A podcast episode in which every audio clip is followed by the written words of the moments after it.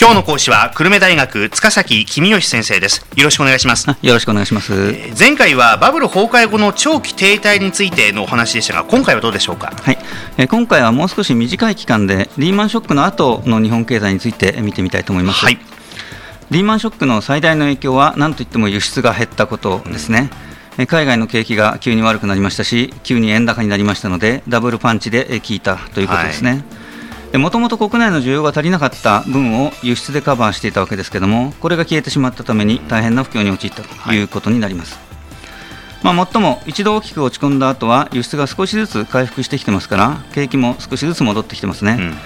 でもあのずいぶん円高になっているのにどうしてこれ輸出が戻ってきたんですか、そうですね、あのー1ドル80円という数字を聞かれると、過去と比較してえ大変な円高であるというふうに、はい。見えるんですけども、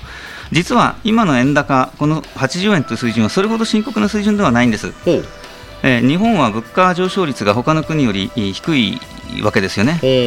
ですから、もしも為替レートが昔のままだったとすると、何が起きたかというと、外国では物価がどんどん上がって、日本では上がりませんから、うん日本製品の輸出競争力がどんどん強くなっていったはずですね。はいはいはいですから、まあ、その分ぐらいはドル安円高になっても大丈夫だろうということは言えるわけです。はいでそうしたことを考えて、えー日本の輸出の難しさがどのぐらいかっていうのを計算した結果が発表されてまして、ほうでえーまあ、名前はどうでもいいんですが、実質実行為替レートという名前の統計です。でそれによると、今の日本の輸出の難しさは、過去20年の平均と同じぐらいか、まあ、それよりちょっと楽だっていうことになってます。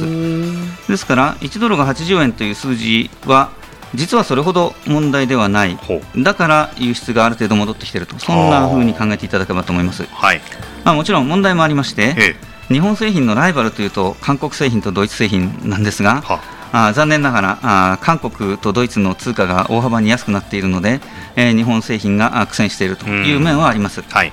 えーよく、まあ、韓国製品に負けてるというような話を耳にしますが、韓国の通貨、大変安くなっているので、えーそれが原因なんですね、困ったものだと思います。うん。あの設備投資があんまり増えていないという話を聞きますけれども。はい。ええ。ーリーマンショックの後に景気が悪くなったことで設備投資が大きく落ち込みました、まあ、そこまで普通のことなんですが、はい。その後景気が少しずつ戻ってきてもおおっしゃるように設備投資があんまり戻ってきていません。はいで設備投資はあ短期的にはあ鉄やセメントや機械の重要ですから景気を回復させる力となりますし長い目で見れば日本経済が最新鋭の向上を持って、えー韓国に対して競争力をお高めるというような力ともなりますからあ設備投資大いに伸びてほしいのですが、うん。あこれが伸びないというのは困ったことだなと思っております。はい。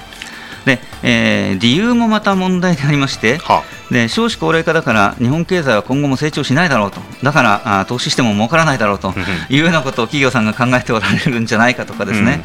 円高だから国内じゃなくて海外に工場を作った方がいいいいだろうというふうに企業さんが考えてるとかですね、そうだとすると、まあ、あの理由も明るくないですようね。ん。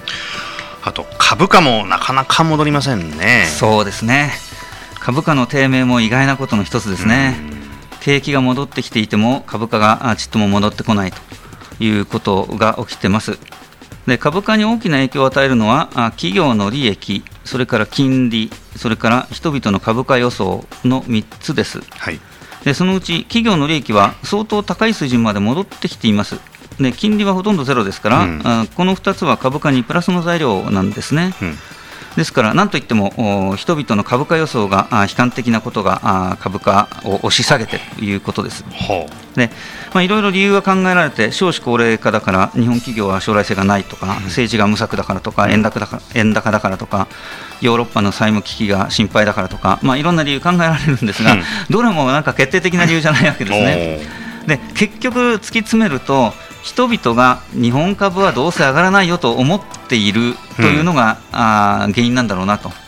で人々があーそう思っていると、人々は日本株を買わないので、誰も日本株買わないと実際上がりませんよね。はいえそういうことが起きているんだと思います。で、えー株価が1株当たり純資産を下回る会社も多くなっています。おでこの1株当たり純資産というのは、会社が解散したときに株主に戻ってくる金額のことですから、これより株価が安いっていうのはどう考えても日本株は安すぎるんだろうなと思う一つの根拠になってますですね。アメリカの株価はリーマンショックの前の水準に戻っているわけですが、日本の株価はちっとも戻っていないという、はい、その海外と比べてみても、日本の株価の不振は目立っていまして、でまあ、人々の悲観的な見方が影響しているんだろうなと。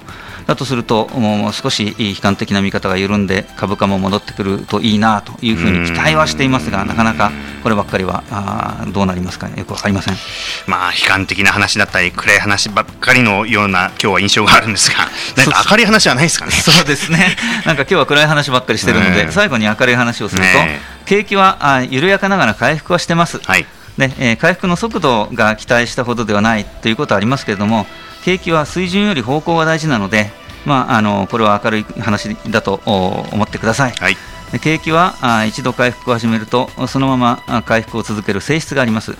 ですから、まあ、いつかは水準もきっと良くなるだろうというふうに、思ってます、はい、まあ、海外の景気があかなり悪いので、本当にそうなるかどうか、ちょっと不安もありますけど、うん、でも期待して待ってみ、えー、たいなと思っているところです。はい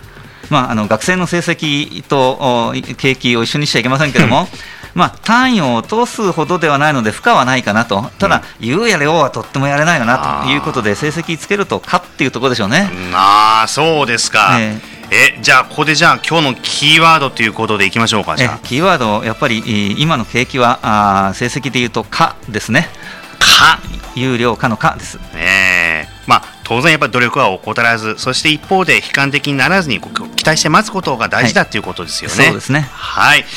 ということで最後は明るい話で締まりました、はい、久留米大学塚崎公義先生でした。ありがとうございました。ありがとうございました。